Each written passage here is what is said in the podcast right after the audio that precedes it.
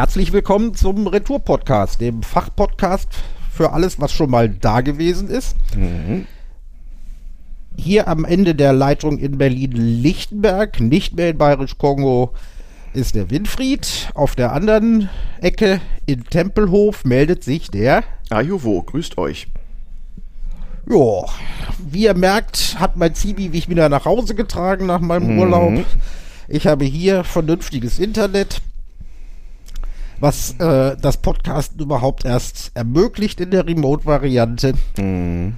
Und wir gehen am besten gleich in Medias Res. Wir haben ja alle Entzug nach, der, äh, nach, dem, nach meiner ewigen Urlaubspause. Ja, ja. Und traditionell geht ja bei unseren normalen Podcasts äh, die Sache los mit einem kurzen Ukraine-Update. Und dieses Ukraine-Update macht wie immer der Ayuvo, der hiermit das Wort hat.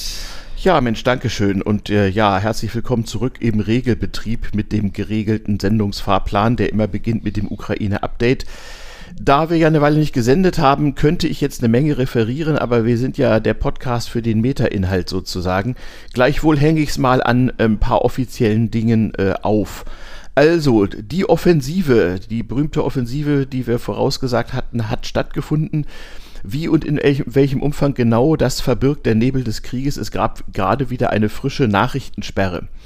Ähm, gleichwohl habe ich aus verschiedenen Quellen, nicht nur shady Telegram-Kanälen, sondern auch über Bekannte und Bekannte von Bekannten, so ein paar Eindrücke, Videoschnipsel, äh, Fotos und so weiter gekriegt, die es mir, glaube ich, erlauben, mal, mal zu versuchen zu beschreiben, wie dieser Krieg da zurzeit abläuft.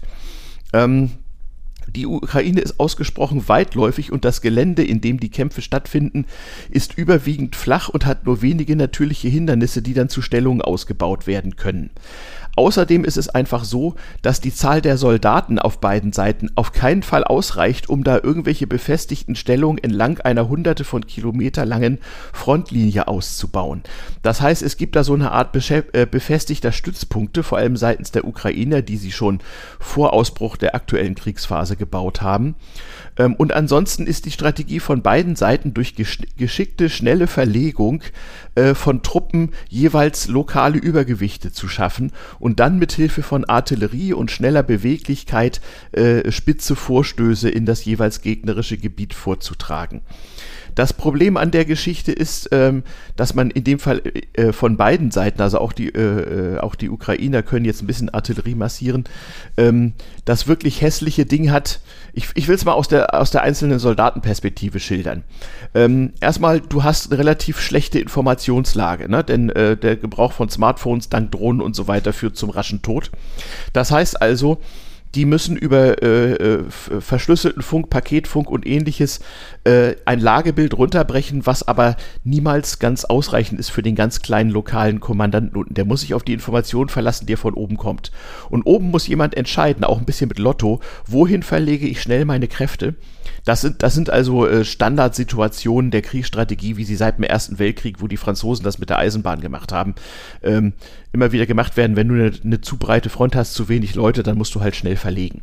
Das läuft im Moment so ab, dass sie aus Mangel an ausreichend gepanzerten schnellen Fahrzeugen tatsächlich VW-Busse, T4 und T5 ist das bevorzugte Modell, olivgrün um, umgeluscht und los, dass sie sich zu sieb, zu acht oder manchmal auch zu zwölf in so einen VW-Bus quemmen und mit einem Affenzahn bei zum Teil sch äh, schlechter Beleuchtung über sehr schlechte Feldwege rasen, wo es auch manchmal zu bedauerlichen Unfällen äh, und Radverlusten kommt und so, um einfach möglichst schnell irgendwo äh, sozusagen das Feuer zu löschen oder aber schnell irgendwo anzugreifen.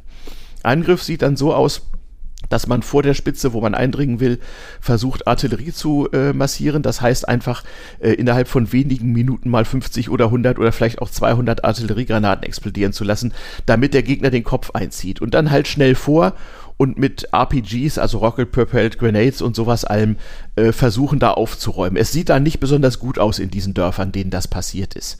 Na, da wird auch wenig Rücksicht genommen.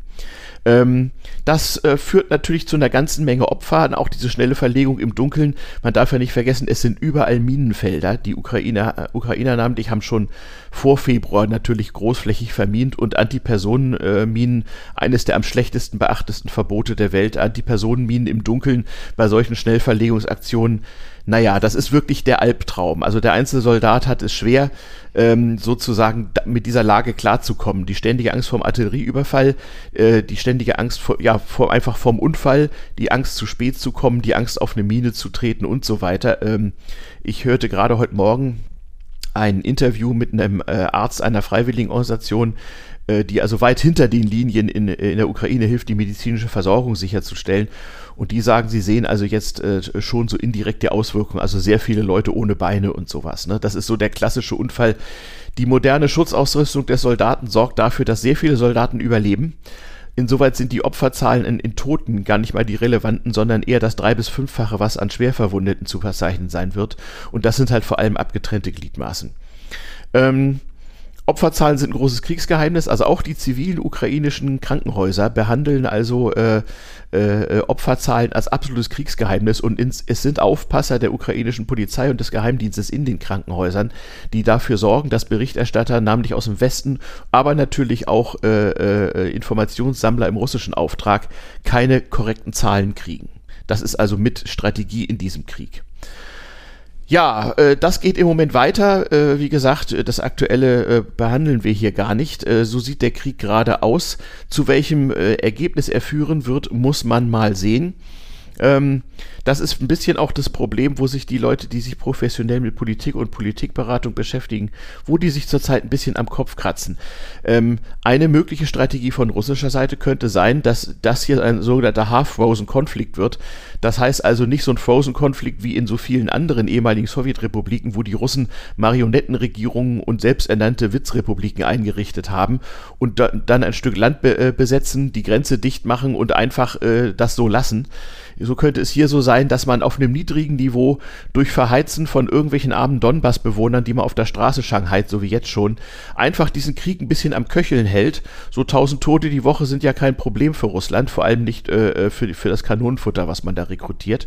Äh, und die ganze Sa Sache einfach äh, bis nächstes Jahr vor sich hin blubbern lässt, in der Hoffnung, dass irgendwann keiner mehr Bock hat. Ähm, das muss man abwarten, ob das möglich sein wird. Auf jeden Fall, äh, auch das sei schon vorausgesagt, es kommt jetzt bald äh, die, die Schlammphase, wo einfach militärische Bewegungen schwieriger werden. Da wird es dann auch für die Ukraine sehr, sehr schwierig. Wenn sie das schnelle Verlegen nicht mehr machen kann, weil alles morastig ist, dann hört der Krieg im bisherigen eben geschilderten Sinne weitgehend auf. Dann heißt es einbuddeln und warten. Und auch die Russen haben dann ein massives Logistikproblem, noch mehr als jetzt. Das heißt also, es schließt sich auch gerade ein Zeitfenster und auch deswegen bringen die Opfer, äh, bringen die ukrainischen Soldaten im Moment so viele Opfer, weil sie wissen, in ein paar Wochen ist erstmal Feierabend. Das Ganze hört nicht etwa im Frühjahr auf, sondern dann, wenn irgendwann eben, keine Ahnung, Dezember, Januar der Boden gefroren ist. Dann wird alles wieder befahrbar und dann gibt es halt Winterkrieg. Wir werden sehen. Ja, ähm, was es für Vorbilder für so einen Konflikt? Ähm, der ähm, jugoslawische Bürgerkrieg in den 90er Jahren wurde dadurch beendet, dass irgendwann vor allem die Amerikaner die kroatische Armee ausgerüstet und ausgebildet haben, so wie es jetzt auch schon geplant wird für die ukrainische Armee in Osteuropa und dass diese gut ausgebildete und ausgerüstete Armee dann binnen weniger Wochen die Serben aus dem heutigen äh, Bosnien-Herzegowina rausgeschmissen hat und aus der kroatischen Krajina. Und dann waren militärische Fakten geschaffen, dann kam es halt zu dem berühmten Dayton-Abkommen, wo man im Prinzip die beteiligten Repräsentanten aller Bürgerkriegsparteien auf einem amerikanischen Luftwaffenstützpunkt eingesperrt hat und erst wieder rausgelassen, nachdem ein Abkommen fertig war. Das wird in diesem Falle nicht gehen. Insoweit ist also die große Frage, die 64.000 Dollar Frage in diesem Quiz ist, zu welchem Ende soll das Ganze eigentlich führen? Wie kann eigentlich äh, ein Ende dieses Konflikts aussehen oder wird ein Ende womöglich so oder so ein paar Jahre dauern. Ja, das war mein Update und meine äh, Interpretation der Sache. Hast du noch was zu dem Thema oder Kommentar von deiner Seite? Wie siehst du das? Der Ko Kommentar von meiner Seite einfach bloß, äh, es fällt auf, dass die äh, Ukrainer äh, tatsächlich sehr geschickt gegen äh, die Logistik der Russen vorgehen und äh, ihnen, äh, ihnen die Versorgung abschneiden. Was wie man, was wie durchsickert, der Kampfmoral der russischen Soldaten nicht unbedingt förderlich ist, um es vorsichtig zu formulieren. Und wie das, wie das alles ausgeht, äh, weiß man nicht, denn äh, diese sogenannte Offensive der Ukrainer, die birgt natürlich auch Risiken, wenn, da, wenn das Ding in die Hose geht, was durchaus passieren kann, auch wenn momentan äh, die Karten wohl zugunsten von Zelensky gemischt erscheinen, dann kann das äh, auch in der Ukraine zu einem äh, sehr unerfreulichen Stimmungsumschwung führen. Ja, ja. Das heißt, es, es, es, sind so viele Unbekannte in genau, dem Spiel. Genau. Dass man äh, das wirklich äh, beruflich betreiben muss, mhm. wenn man da irgendwelche halbwegs, äh, halbwegs belastbaren Vorhersagen treffen will. Ja, das ist leider wahr. Äh, insoweit halten wir uns da auch mit Detailbewertungen durchaus zurück.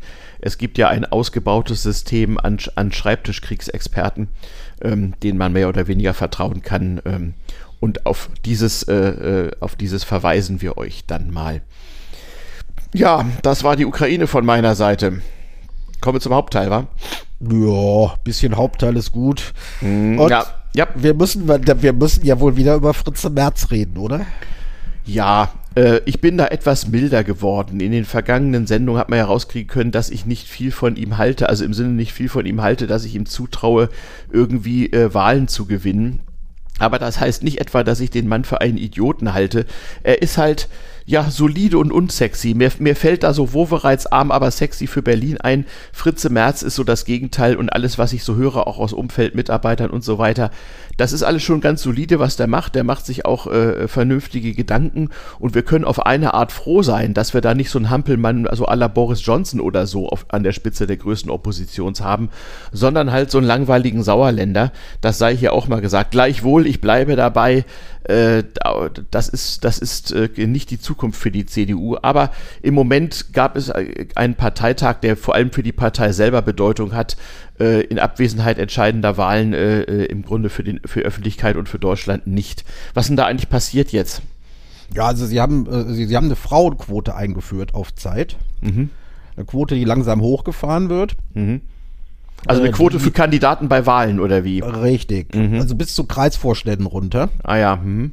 Ähm, die Quote wird in der äh, CDU äh, seit 30 Jahren. Zwei, zwei drei Jahrzehnten. Ja. Äh, intensiv diskutiert und es gibt äh, äh, auch von Seiten der Frauen, äh, auch von Seiten der Frauen immer wieder äh, Stimmen, das wollen wir nicht. Mhm. Aber Fritze Merz hat wohl gemerkt, auch wenn man, äh, auch weil man langfristig ja auf die Grünen schielt, mhm.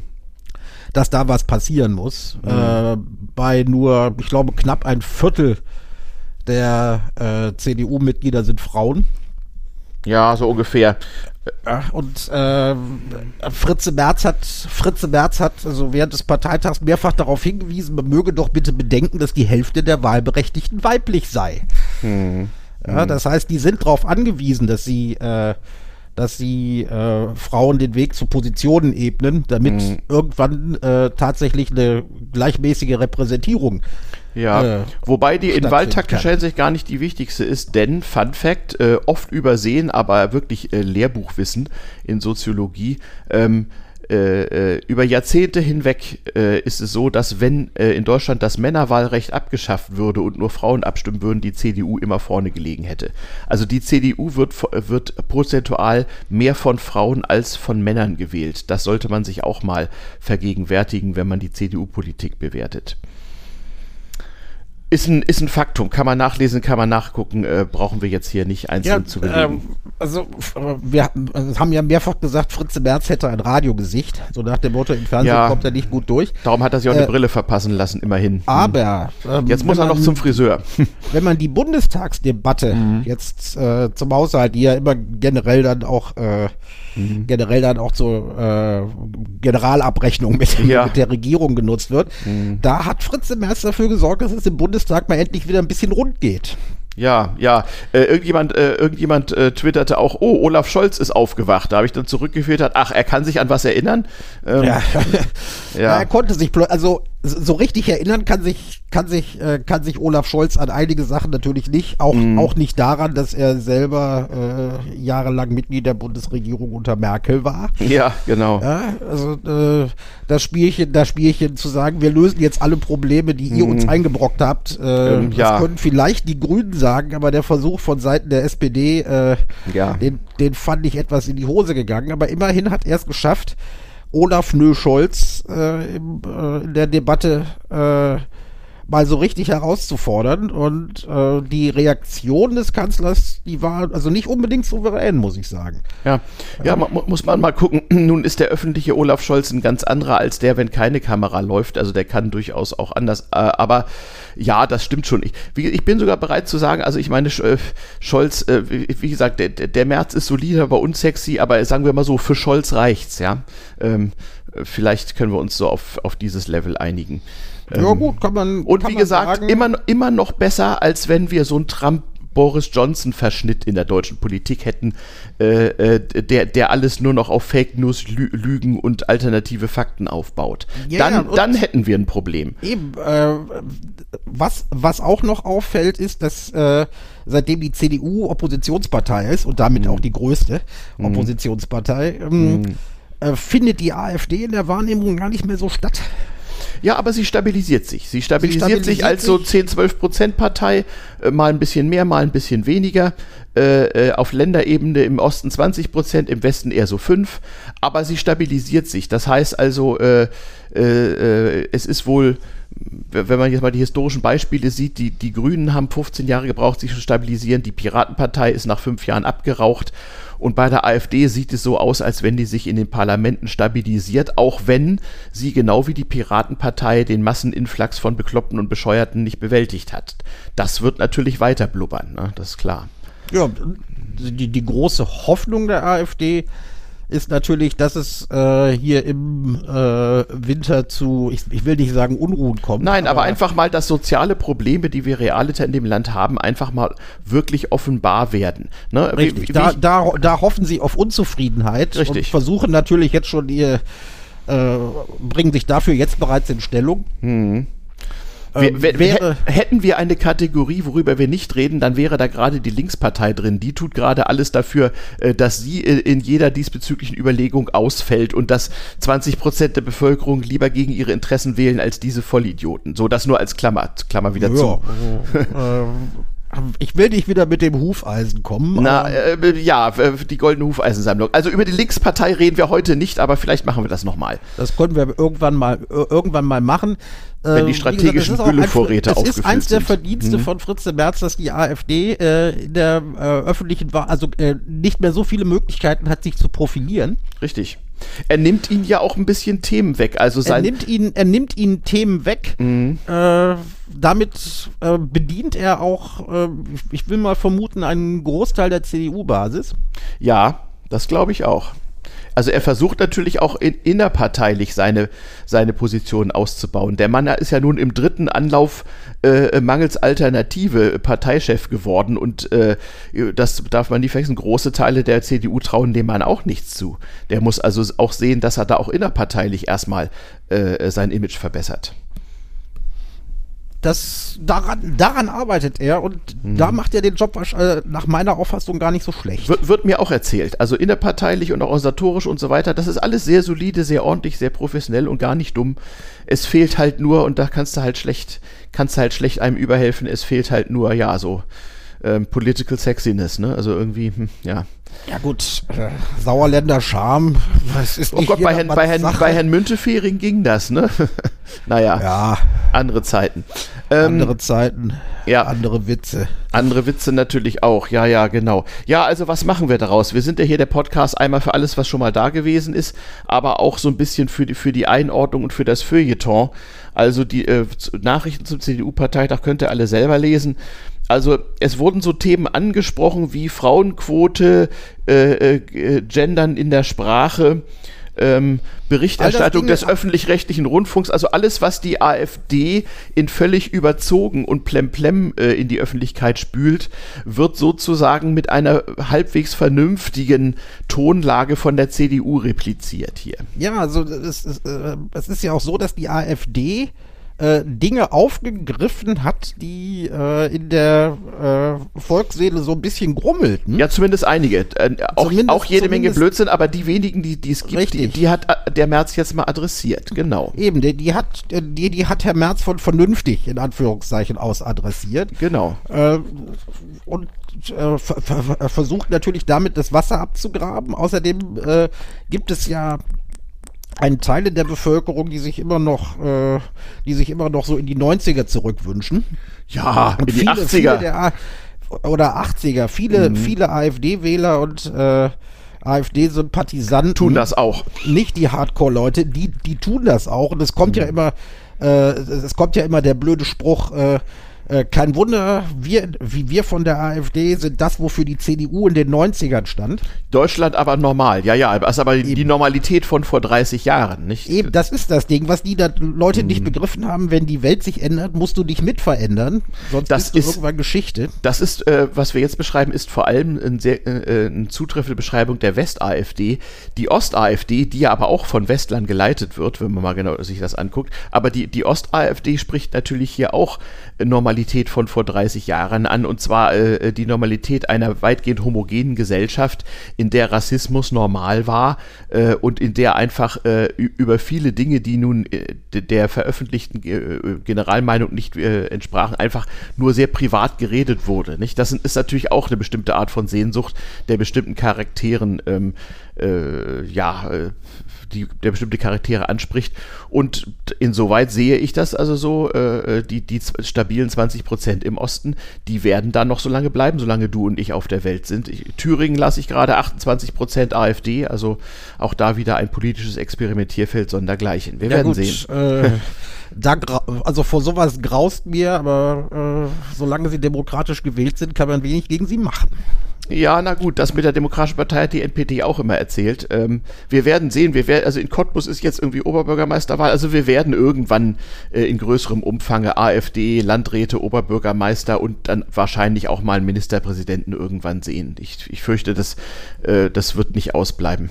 Ja, es ist, äh, manchmal ist es aber auch so, das hat sich, das hat sich äh, in den vergangenen Jahrzehnten äh, erwiesen, dass äh, manchmal man Idioten auch äh, in der Politik in die Verantwortung nehmen muss, damit sie sich selber entzaubern.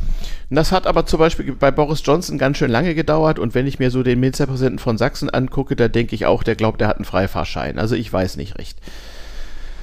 Ja, wir werden sehen. Muss man, muss man sehen. Und mit demokratischer Wahl meinte ich nicht irgendwelche innerparteilichen Nein, nein, nein, nein. sondern wenn 20 Prozent äh, im Osten ihr Kreuz dort machen, Ja, dann ist das zur Kenntnis zu nehmen, dann natürlich. ist das zur Kenntnis zu nehmen und äh, Ja. dann muss man mit denen arbeiten. Es, Ja. äh, bisher funktioniert es ja noch, dass man sich also äh, generell davon ab, äh, von ihr abgrenzt und Anträge, die die einbringen, auch wenn sie Mhm. Au- aus Sicht des politischen Gegners auch vernünftig erscheinen, Mhm. dass man die grundsätzlich ablehnt und lieber einen eigenen entsprechenden Antrag stellt, der dann angenommen wird. Ja, ja. Ähm, also, wa- wa- was, was machen wir draus? Also, zum einen äh, ist es das, und ich finde, das versuche ich ja auch immer in meiner politischen Kommunikation, in meiner Blase so zu leisten. Ähm, man muss sich eben bewusst machen, dass große Teile, vielleicht nicht die Mehrheit, aber sehr große Teile der Bevölkerung nicht verstehen, wirklich i- inhaltlich vom Grunde her nicht verstehen, äh, äh, was von Seiten äh, des, der überwiegenden Mehrheit der öffentlichen Medien und auch der öffentlich vorgetragenen Politik an sie herangetragen wird.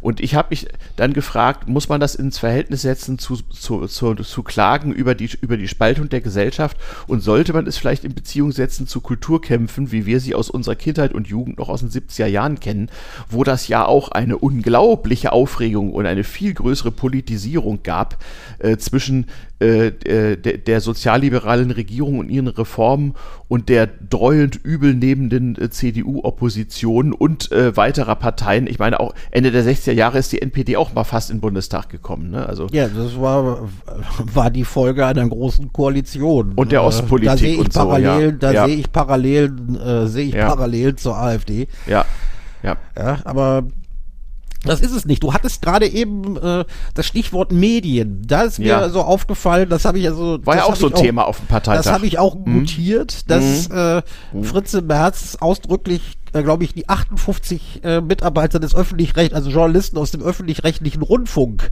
Begrüßt äh, hat. begrüßt hat. Ja, soll er mal froh sein, dass die alle kommen. Wären nur fünf gekommen, hätte er sich auch beschwert.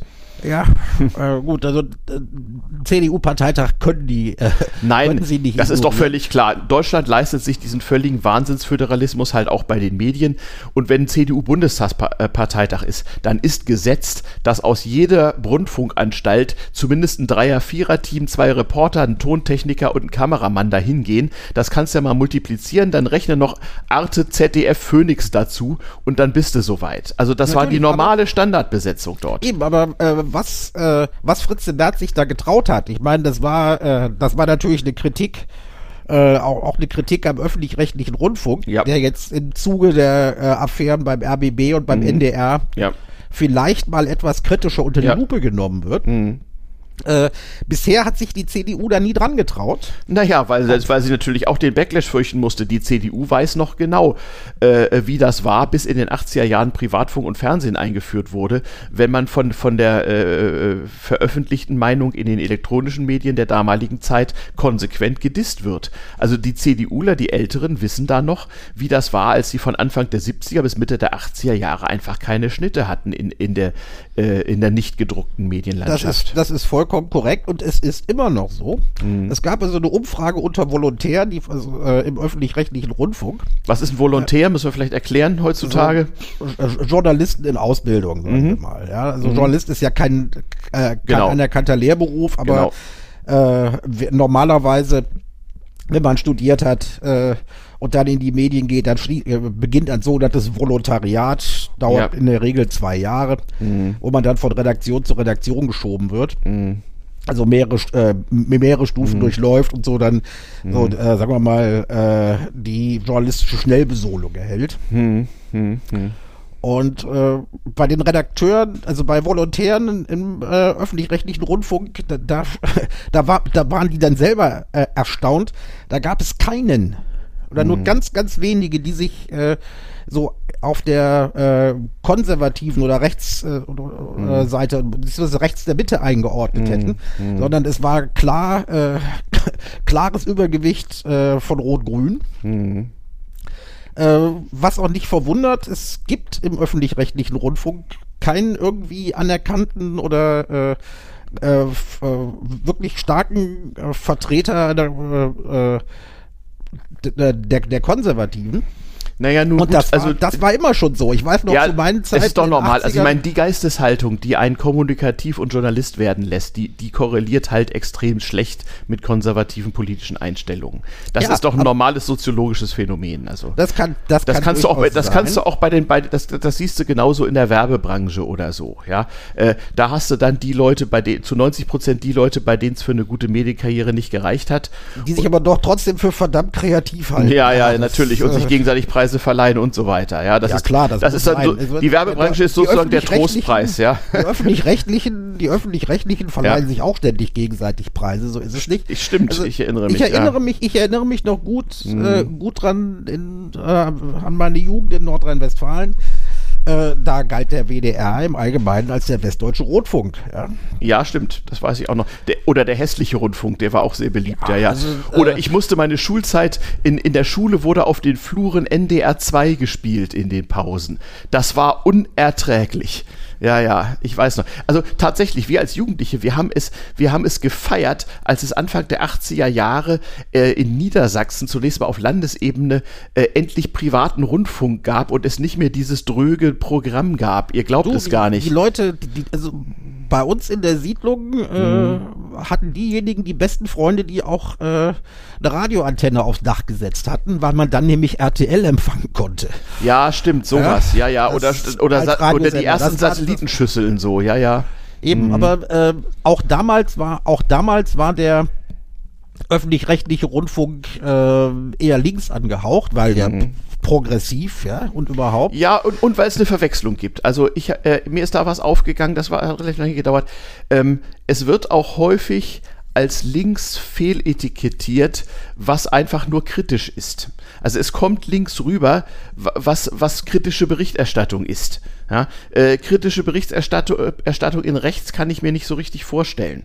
Oder wenn, dann ist, dann ist das Kritik auf der Basis von äh, ausgesprochen irrationalen Glaubens- und Überzeugungssystemen so die Juden sind unser Unglück oder sowas. Also ja, das, natürlich. Das, das ist, also, äh, das, das, ist keine Frage, aber die mhm. äh, parteipolitische, äh, die parteipolitische Ausrichtung im öffentlich-rechtlichen mhm. Rundfunk also geht eher auf die linke Seite. Ja, immer schon. Das wusste Eindeutig, man auch. Ja, ja auch, ja. auch, auch der, ba äh, auch wenn jetzt irgendjemand auf den Bayerischen Rundfunk verweisen würde. Nein, der ist da unverdächtig. Der Bayerische der, Rundfunk ist eine der fortschrittlichen ARD-Anstalten, will ich hier eben. mal also, aus eigener äh, Erfahrung sagen. Mhm. Deshalb. Äh, und auch beim Bayerischen Rundfunk kannst du ausgesprochen linke De Themen und Dinge unterbringen. Das ist völlig okay. Der Bayerische Rundfunk mag in Bayern liegen, aber äh, ist insoweit wirklich eine Oase von Liberalität. Natürlich gibt es da CSU-Quote, aber. Äh, Natürlich, aber äh, äh, der Bayerische Rundfunk ist, das merkte ich jetzt auch wieder, als ich. Mhm äh, zweieinhalb Wochen das ja. Vergnügen hatte, ihn hören zu können, mhm. äh, ist einigermaßen, ist einigermaßen ausgewogen. Mhm. Äh, natürlich äh, sollte man, sollte man es tunlichst vermeiden, äh, sich tags, den ganzen Tag von Bayern 3 beschallen zu lassen. Davon wird man äh, sofort um 20 IQ-Punkte ärmer. Da, davon, davon, wirst du, davon wirst du komplett gaga. Das ist so ähnlich wie NDR 1 Radio Mutti und Fadi. So, das ist. Äh, naja, also, äh, muss, man, muss man nicht gehört haben. Produkte aber, des ähm, öffentlich-rechtlichen Rundfunks, die ich als erstes abschaffen würde. Aber ja. der, aber der, gut, dann äh, WDR 2 wäre dann auch, wäre dann auch eine gute Idee. Ja, ähm, ja, ja. Ja, das ist ja tatsächlich nicht, also, wenn ich das mir sagen darf, wenn mich Leute fragen, wie ich denn dazu stünde und so, dann sage ich irgendwie, also, nehmt die Hälfte der äh, Rundfunkbeiträge und gebt sie der freien Kulturszene und und die andere Hälfte äh, spart beim ÖER ein, indem man einfach jede zweite Anstalt zumacht. Das reicht dann ja. ja. Oder einfach mal, erstens mal die komplett die volksmusikalische Grundversorgung äh, streicht. Ja, naja, ich weiß nicht, ja. vielleicht sind es ein paar Millionen Leute, die dann, die sich dann verarmt fühlen. Also ich meine, die zahlen ja auch Beiträge. Ja, also es, es, ist hart, ich Fußball, weiß. Die Fußballberichterstattung. Ja, zumindest äh, die kommerzielle. Das können die eigentlich selber machen. Ne? Ja. Eben, aber äh, da, ja. da, wollen wir, ich, glaube, das in die Ecke wollen wir jetzt mal gar nicht gehen. In, also es, Medienkritik, aber es um gibt jedenfalls konstruktive Kritikpunkte am öffentlich-rechtlichen Rundfunk, die man als eben. CDU aufgreifen kann, ohne diese, dieses, dieses geifernde äh, äh AfD-Zeug äh, da mitzumachen. Richtig, auch da geht er, äh, auch da ist, da ist Fritze Merz nicht unvernünftig und äh, nimmt, nimmt der AfD dieses Ding weg. Ja. Äh, von wegen Lügenpresse. Natürlich völliger Schwachsinn, ja. Mhm. Äh, tut er ja auch nicht. Ähm, aber ein Punkt, äh, der, der, mir dann noch auffällt, die, die CDU gilt in vielen Punkten äh, äh, wird, gerne gerne gleichgesetzt mit Piefigkeit, äh, ja, Rückwärtsgewandtheit was, was und so Wunder. weiter. ja, mhm. ja, aber äh, das ist das ist aber auch Teil der medialen Wahrnehmung. Ja, und auch Teil des Personals. Ich meine, wie willst du denn mit, mit solchen Frontleuten wie jetzt anders rüberkommen? Das ist einfach zu langweilig. Das ist halt auch das Problem. Leider, leider. Äh, das ist ja die Kehrseite der Seriosität. Ja, äh, wie gesagt, hätten wir so einen, so, so, so unseriösen, schädlichen Clown wie Boris Johnson, dann hätte der keine Probleme, rechte Inhalte in den öffentlichen Rundfunk zu spülen. Allerdings hätten wir dann auch ein riesiges Regierungsproblem. Man kann ja jetzt mal nach Großbritannien gucken, was da jetzt los ist. Eben, also, also seien wir froh, dass es so ist, wie es ist. Wir leben hier auf der Insel der Seligen, aber die langweiligen Politiker sind nicht immer die schlechtesten. Ja. Eben, meine These ist aber auch, dass äh, die CDU ähm, ein, diejenigen, diejenigen repräsentiert und von denjenigen gewählt wird, die in der medialen Wahrnehmung gar nicht stattfinden. Ja, das stimmt. Äh, und das ist ja nun ein Gefühl breiter Schichten der Bevölkerung, dass sie in der politischen Debatte im Allgemeinen und in der Berichterstattung im Besonderen nicht stattfinden. Das ist auch einer der Gründe, warum Leute sich an nun wirklich schlechte äh, rechtsaußen Medienangebote auf fragwürdigen Telegram-Kanälen oder sowas festsaugen. Weil da zumindest die Themen angesprochen werden, äh, äh, die diese Leute sonst nicht finden. Und dann natürlich auf, auf übelste Weise, ähm, mit, mit allen Folgen, die das dann so hat für manche. Richtig, deshalb, mhm. äh, auch wenn man, auch, auch diejenigen, die die CDU nicht wählen, sollten dankbar mhm. sein, dass es sie gibt. Das war immer schon so. Das kannst du von anderen Parteien auch sagen, aber das äh, sage ich Leuten immer wieder. Also äh, ich kann verstehen, wenn jemand sagt, also äh, sowas wie die AfD kann nun wirklich weg. Wir hatten eben darüber gesprochen, dass das vielleicht auch nicht so sein könnte. Aber spätestens bei der CDU, wenn mir einer erzählt, die könnte weg, ja, also äh, dem frage ich dann. Ja nicht begriffen. Also die Twitter-Blase, die Twitter-Blase meint ja sowieso seit Ewigkeiten, dass es ohne sie geht. Ja, also die, die, die Leute, wie gesagt, nochmal, man, da, man muss immer im Hinterkopf haben, dass große Teile von denjenigen, die da draußen das Bruttosozialprodukt zusammenklöppeln unter mehr oder weniger guten Bedingungen, ähm, einfach äh, gar, gar keinen Zugang dazu haben, was in den Mainstream-Medien, jetzt benutzt den Begriff auch mal, so täglich diskutiert und besprochen wird. Das ist zweifellos wahr. Ja, so, und das ist ein Grundproblem, muss man sich halt überlegen, was macht man jetzt? Und insoweit ist es verdienstvoll und richtig, wenn Herr, Herr Merz mühsam das tut, was die CDU früher auch schon tun musste, nämlich unter anderem auch die, zumindest die potenziellen Rechtsradikalen irgendwo abzuholen, damit sie zumindest CDU wählen und nichts Schlimmeres. Das ist Richtig. nun mal so. Ich erinnere an das schöne Strauß-Zitat. Mhm. Rechts von rechts uns von der CDU keinen geben, keine CDU, von CDU, CDU, CSU keinen geben dürfte. Genau. Rechts Deswegen, von uns ist die Wand, hat er gesagt, ja. Eben, mhm. genau. Und das, äh, manchmal muss die CDU dann auch am rechten Rand fischen. Ja. Das hatten damit wir ja, Leute, ja. Damit die Leute nicht den wirklich Rechten ja, auf, die, äh, ja. auf den Leim gehen. Also als das noch alles wesentlich polarisierte war, da hatte eigentlich auch so jeder CDU-Landesverband, hatte so einen Politiker, der mit sehr markigen Sprüchen so versuchte, so die, die Schnuller-Nazis rechts abzuholen, damit sie vielleicht doch lieber ihn wählen. Hier in Berlin war das der seinerzeit legendäre Innensenator Lummer, der jo. hatte so ein Klientel. Äh, bei der niedersächsischen CDU gab es auch einen, dessen Namen mir jetzt gerade vergessen. Die Hessen hatten Alfred Dregger, nicht? Das waren so das waren so markige Kommisskop-Typen. Ähm, und die wurden auch von den Liberalen und Fortschrittlichen in der CDU, äh, äh, wurden die geduldet, weil alle wussten, dessen Kundschaft brauchen wir halt auch. Das sind so Eben. die 10 Prozent, die sonst nicht wählen gehen oder irgendwelche Nazis wählen. Und dann wurden halt mal kurz die Ohren zugeklappt, wenn, de, wenn die ihre Sprüche abließen. Ne? Ja. Die hatten, die sprachen genau, also die, die, die sprachen genau zu ihrer Zielgruppe. So also. sieht's aus. Die hatten ihren Goebbels gelesen, ne? Ja. Ja, ja, ja. Und äh, ich, das diese Bemerkung war jetzt vielleicht ein bisschen daneben. Nein, weil, äh, nein, äh, nein, überhaupt nicht. Äh, äh, will ich ganz kurz erklären. Also eigentlich müsste man das Buch mal herausgeben, so Goebbels und Marketing, weil der hatte ein paar Dinge begriffen. Das ist, betrifft den Kernsatz, dass jede Art von politischer Propaganda, heute würde man sagen politischer Kommunikation, sich an den beschränktesten unter denen zu richten habe, die man anzusprechen gedenkt. Das, ist, das ist, ein Kernsatz. Sowas was ähnliches hatte, hat Henry Nunn auch, auch, mal gesagt. Auch den, er hatte auch die Macht des Rundfunks erkannt. Richtig, richtig, richtig. Als genau. einer der ersten. Sowas hat auch und, Henry Nunn später in der von ihm gegründeten Journalistenschule äh, den Leuten eingebläut. Aber gut, Henry Nann ist ja auch bei Goebbels und Co. zur Schule gegangen. Also von daher wusste man das. Äh, wir, wir schweifen ab. CDU-Parteitag. Also äh, ja, ähm, was ist eigentlich der Unterschied zu diesen 70er, 80er Jahren, als, als wir so, als noch Politik sehr viel stärker polarisiert war zwischen SPD und CDU? und äh, dass da auch so ein großes gegenseitiges Unverständnis füreinander herrschte. Ich weiß gar nicht mehr. Also kann man das ja, vergleichen? Man, nee, die, die Medienlandschaft ist anders. Es gab kein Internet. Es gab kein Internet. Äh, und die, die, die Bekloppten und Bescheuerten haben halt immer versucht, Leserbriefe zu schreiben die, ja. dann, die, die, dann zu ihrem Selbstschutz nicht abgedruckt wurden oder nur ja, ganz selten. Oder ganz selten, ja. ja und das äh, äh, genau, äh, es gab aber auch da schon, auch bei Parteitagen äh, aller Parteien, gab es so am Rande so Leute, die ein bisschen verhuscht da, äh, da standen und reinschauten und dann, wenn man sie ansprach, irgendwelche selbst hektografierten Pamphlete aus der Tasche zogen, so ein bisschen so Zeugen Jehovas mäßig, so auch sie können errettet werden, so ungefähr, wo man musste, ui, ui, ui, ui. Ähm, nur damals gab es halt kein Internet, ne? Deswegen äh, war, waren die Echokammern da etwas kleiner. Und damals haben auch noch äh, Millionen mehr Deutsche jeden Morgen brav ihre Bildzeitung gelesen in den Betrieben. Da gab es in den Fabriken wirklich so Arbeiter, die haben da die Bildzeitung für einen Groschen verkauft und danach waren die Leute halt informiert. Ähm, ähm das ist ja auch vorbei, Gott sei Dank. Ja, das, wir, wir hatten ja gesagt, das Thema, das Thema Bild hm. müssen wir irgendwann auch mal beleuchten. Ja. Also ich, ich gehöre, weil ich schon mit Leuten von der Bildzeitung zusammengearbeitet ja. habe. Ja, ja. Äh, also ich gehöre nicht zu denen, ich gehöre nicht zu denen, die sagen, man solle die verbieten. Die haben, äh, die haben äh, eine wichtige Funktion. Der Boulevard, der Boulevardjournalismus äh, bedient, bedient auch Zielgruppen. Mhm. Und äh, er, hat eine, er hat eine wichtige Rolle. Mhm. Hm. Ja, und was man nicht vergessen darf, äh, was man nicht vergessen darf, die Bildzeitung, hm. ja, die muss äh, sich jeden Tag neu verkaufen. Es gibt keine Abonnenten. Hm. Ja, ja. Ja, ja. ja, das Ding muss sich am Kiosk durch die Schlagzeilen ja, verkaufen. Und wenn man mal weltweit den Boulevardjournalismus sich mhm. anguckt, dann sind wir auch in Deutschland wieder auf der Insel der Seligen. Ich ja, ja, vergleichsweise schon.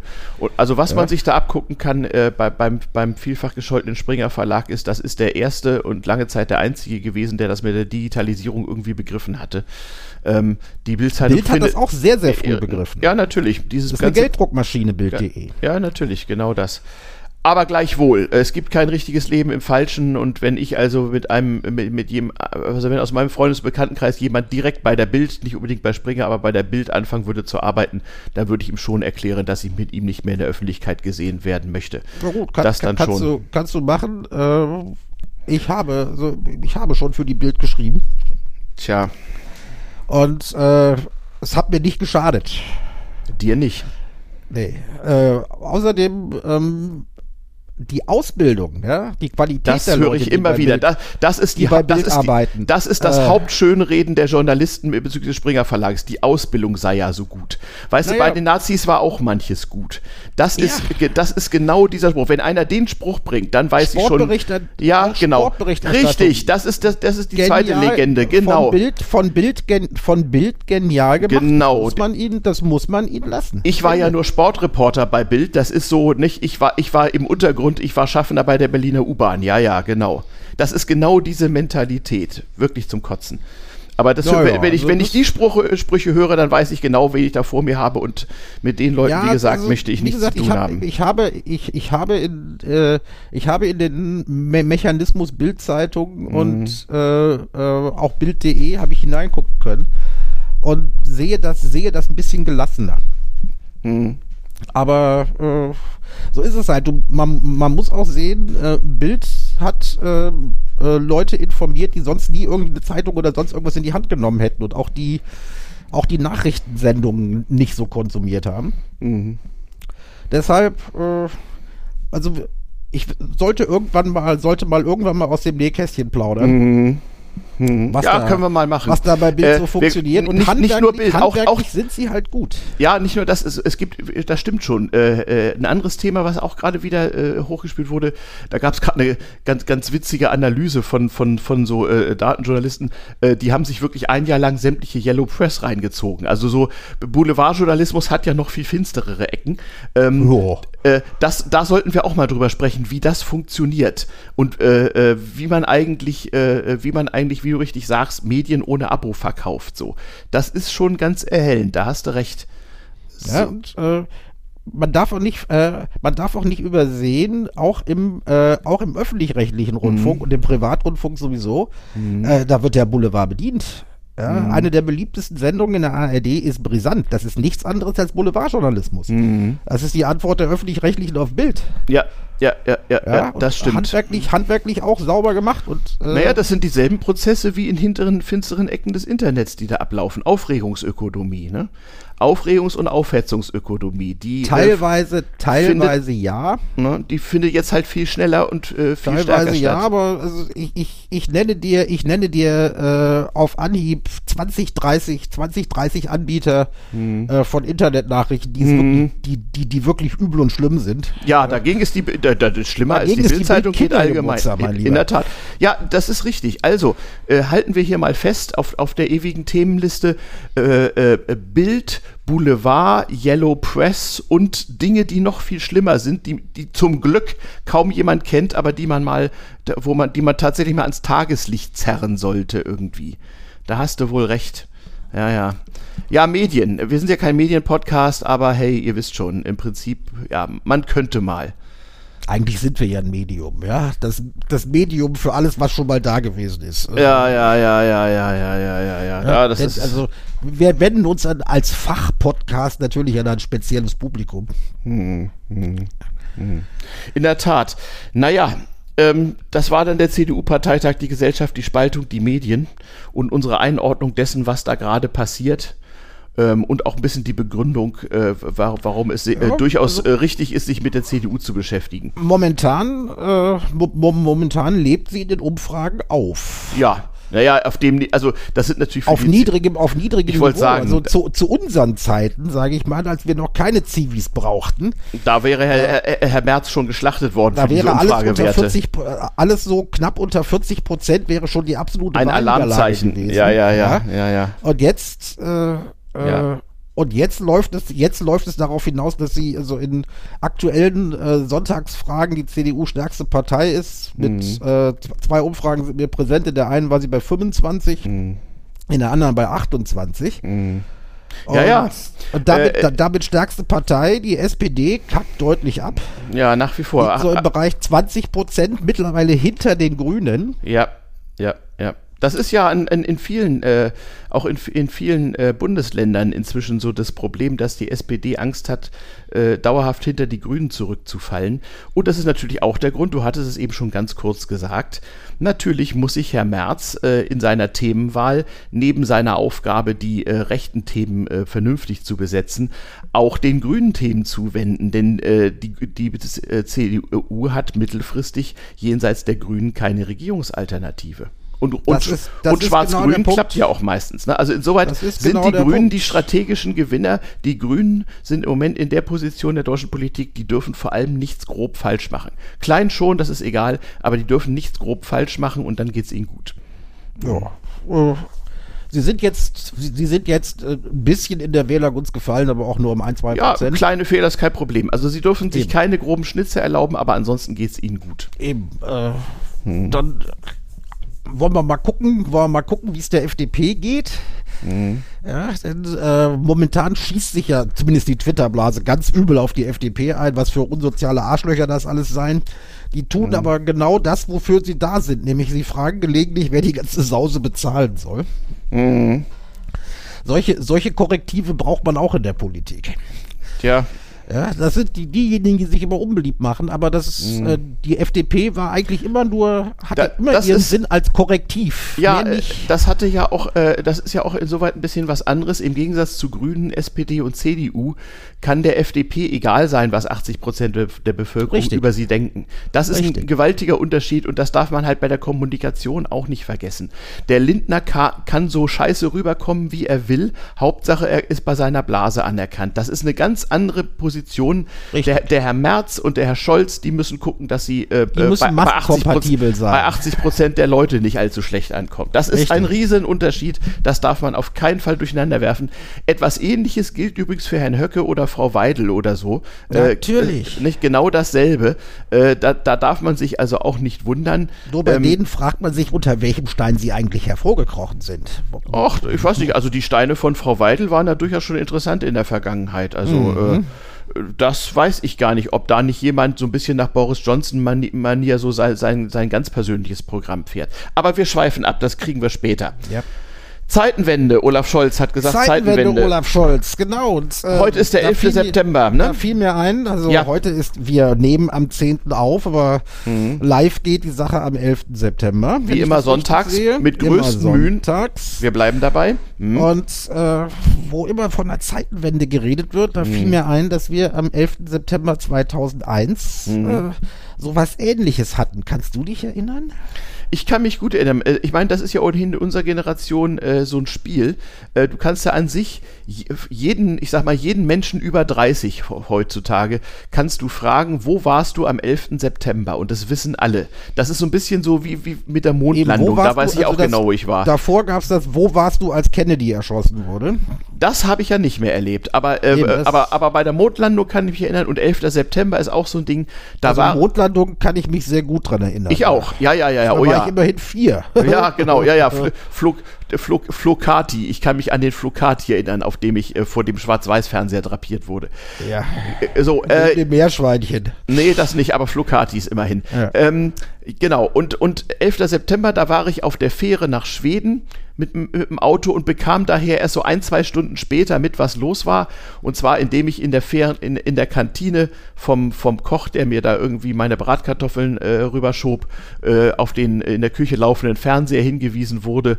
Es gab ja noch ka kaum drahtloses Internet und auf See schon gar nicht, aber es gab zumindest in Küstennähe Fernsehen und da sah man dann halt die rauchenden Türme und dann sagte er, guck mal, das waren die Araber, weiß ich noch wie heute. Und dann musste ich mir zusammenreiben, was eigentlich los war. Und am nächsten Tag, am 12. 12. September 2001 hatte ich einen Vortrag zu halten in Schweden, witzigerweise in einem Hochhaus, was den schönen Namen World Trade Center trug. Nun ja ganz oben das, auch. Noch. Das stand dann ja wenigstens noch. Ja, ja, aber das war, weiß ich noch, das war wirklich das Gefühl, okay, andere Welt irgendwie. Aber am 12. September waren die meisten noch dabei, das Ganze irgendwie so äh, zu, zu, verdauen. Zu verdauen, ja, genau. Ja, genau. Es, es, überhaupt wahrzunehmen, weil äh, damit hatte du wirklich Nein. keiner gerechnet ist richtig. nicht richtig.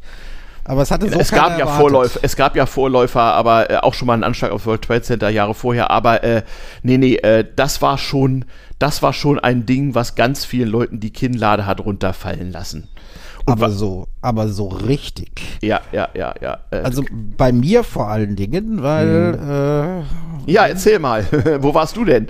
Wenn der Teufel es gewollt hätte, mhm. dann wäre ich just als der, äh, wäre ich just, als der erste Flieger in den Nordturm krachte, mhm. unten im World Trade Center umgestiegen. Mhm. Das ist nämlich auch ein Knotenpunkt des öffentlichen Nahverkehrs. Ja. Weil ich hatte einen Arbeitsvertrag in der Tasche in New York. Ja. Ich war im August, war ich dort gewesen zum Probearbeiten mhm. und sollte weil man offensichtlich recht zufrieden war mit meiner Probearbeit, äh, Redakt, äh, Online-Redaktions. Äh, was war damals Online noch was ganz Exotisches? Online. Das war noch was ganz Exotisches. Mhm. Äh, ja gut, 2001 nicht mehr wirklich exotisch, aber ja. äh, immer noch exotisch genug, dass Leute wie ich für solche Positionen in Frage kamen. ja. ja. Und äh, es der Laden gehörte zum Handelsblattkonzern. Also mhm. nicht so, dass es, äh, ja, ja. dass es irgendeine dubiose Bude gewesen ja, wäre. Ja, ja, ja, Es war, es Im war Gegensatz zu den vielen Startups damals, genau. Es, mhm. Nee, das war, war kein Startup. Das war mhm. so, äh, das äh, war eine Redaktion, die sowohl Radio als auch äh, mhm. Radio als auch Internet als vor allen Dingen auch Fernsehen machte. Ja. Und zwar Börsenberichterstattung für einen deutschen Nachrichtenkanal. Mhm. Weiter will ich da nicht gehen. Nö. Äh, und ähm, mein Besucherausweis für die New Yorker Börse, also ich hätte jeder, jed, jederzeit immer aufs Parkett gekonnt. Mhm. Und ähnliches, der war schon beantragt und wurde mhm. gedruckt. Mhm. Und man hatte mir gesagt, pass auf, Winfried, fang bitte am, fang bitte im September an. Mhm. Äh, das ging relativ schnell mit meinem äh, Arbeitsvisum, mhm. erstaunlicherweise. Mhm. Äh, und äh, ich hatte gesagt, pass auf, ich will bei meinem alten Arbeitgeber nicht alle Brücken abbrechen. Man trifft sich im Leben immer zweimal. Mhm. Ich will meine Projekte sauber beenden und übergeben. Mhm. Und wir haben uns geeinigt, ich fange im Oktober an. Mhm. Äh, was, und, und deswegen warst du am 11. September noch in Berlin. Deshalb war ich am 11. September zum Glück noch in Berlin. Und kriegtest das direkt mit im Gegensatz kriegte das direkt mit, weil in meiner Redaktion, ich machte ja auch Börsenberichterstattung, mhm. äh, ständig ein Wechsel aus NTV und CNN lief. Ja. Und auf CNN hat man es relativ früh gesehen. Ja. Und da, dann passierte etwas, worüber, worüber ich mich heute noch schäme.